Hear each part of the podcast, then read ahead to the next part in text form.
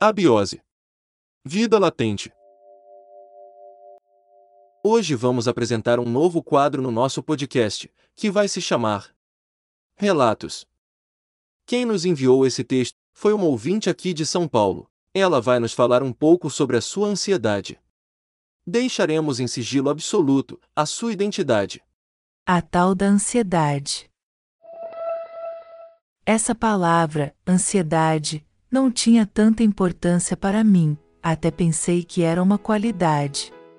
Lembro que nas entrevistas de emprego, eu falava que era ansiosa para terminar as minhas tarefas, mas que às vezes, poderia ser um defeito, como exemplo. Ficar ansiosa com a resposta de uma entrevista, de uma data importante. Mas para mim era só uma palavra que tinha no dicionário. Ansiedade.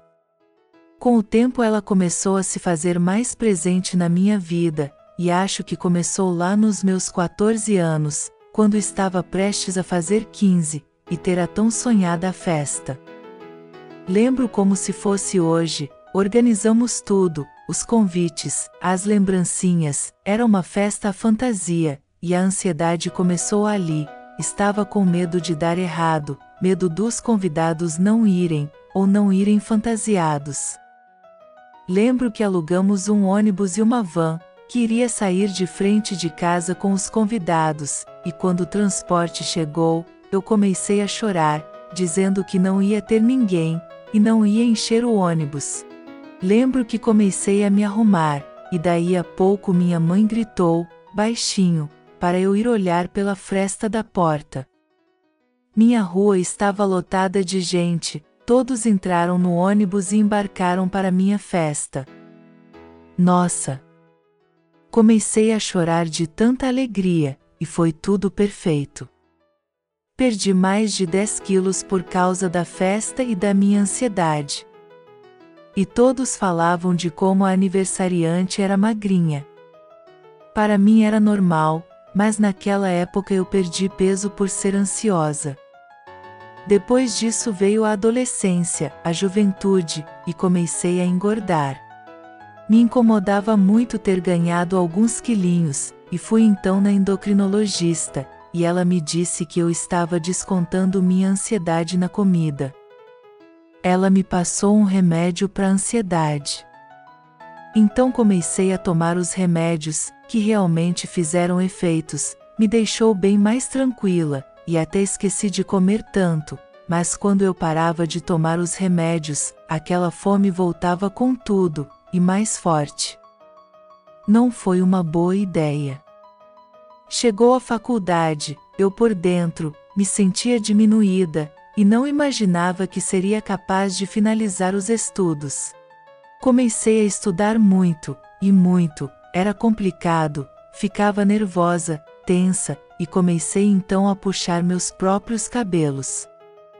Ansiosa nos estudos, trabalhos, provas, e foi assim que comecei com esse vício, de puxar os cabelos da cabeça, e ainda não consegui parar, graças à bonita da ansiedade que não me larga. Na mesma época que comecei a faculdade, conheci uma pessoa, e como sempre me doei, me joguei nesse amor, e vivi anos maravilhosos com ela, mas foi aí que ela me disse que não era normal arrancar os meus cabelos, eu disse que já estava acostumada, e que nem sentia mais vergonha, fazia isso em qualquer lugar, bastava estar ansiosa com alguma coisa. E escutei comentários de que aquilo não estava certo, que devia procurar ajuda. É realmente estava mais sério do que eu pensava, nem percebi a gravidade desta doença. Tanto que quando eu começava a puxar meus cabelos, meu namorado tirava minha mão, e dizia para eu parar de fazer aquilo. Esse hábito se tornou uma doença provocada pela ansiedade, e quando escutava alguém dizer para parar de puxar os cabelos, me deixava mais nervosa, sem ação, queria me esconder, ou me enfiar num saco. Tinha que escutar as pessoas falando, você vai ficar careca fazendo isso, vou te arrumar uma peruca, entre outras coisas.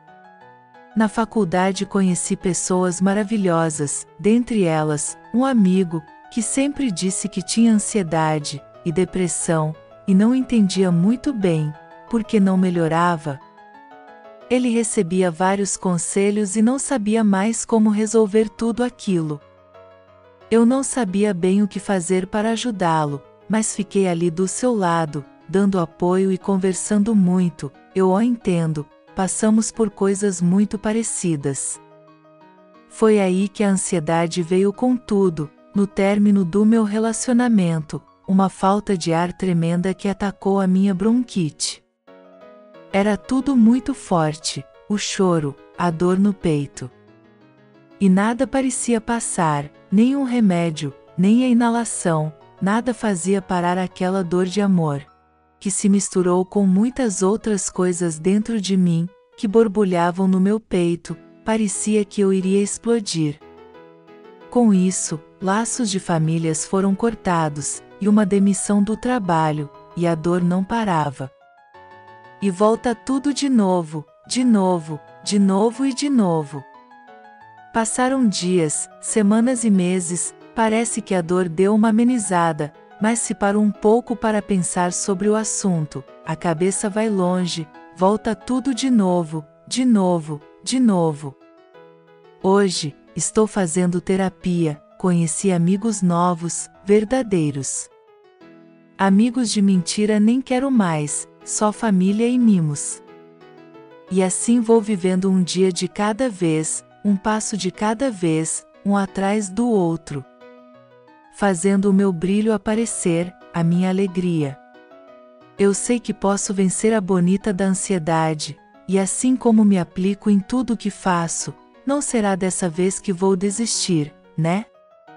Ah, um segredo sobre a ansiedade é esses mimos, não precisamos falar o que tem que fazer, não é preciso dar conselhos, não precisamos de muito, um colo, um abraço, um poder falar, e o outro escutar, sem julgamentos, é muito importante. Se você é ansiosa ou ansioso, procure ajuda.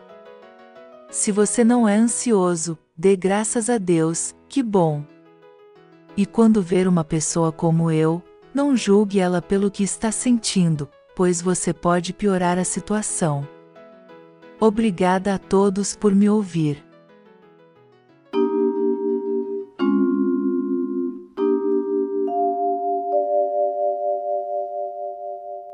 Todos os direitos reservados para JB Studio.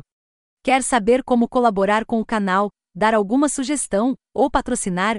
É muito simples, entre em contato com a gente. Envie um e-mail para abiose.vidalatente.gmail.com.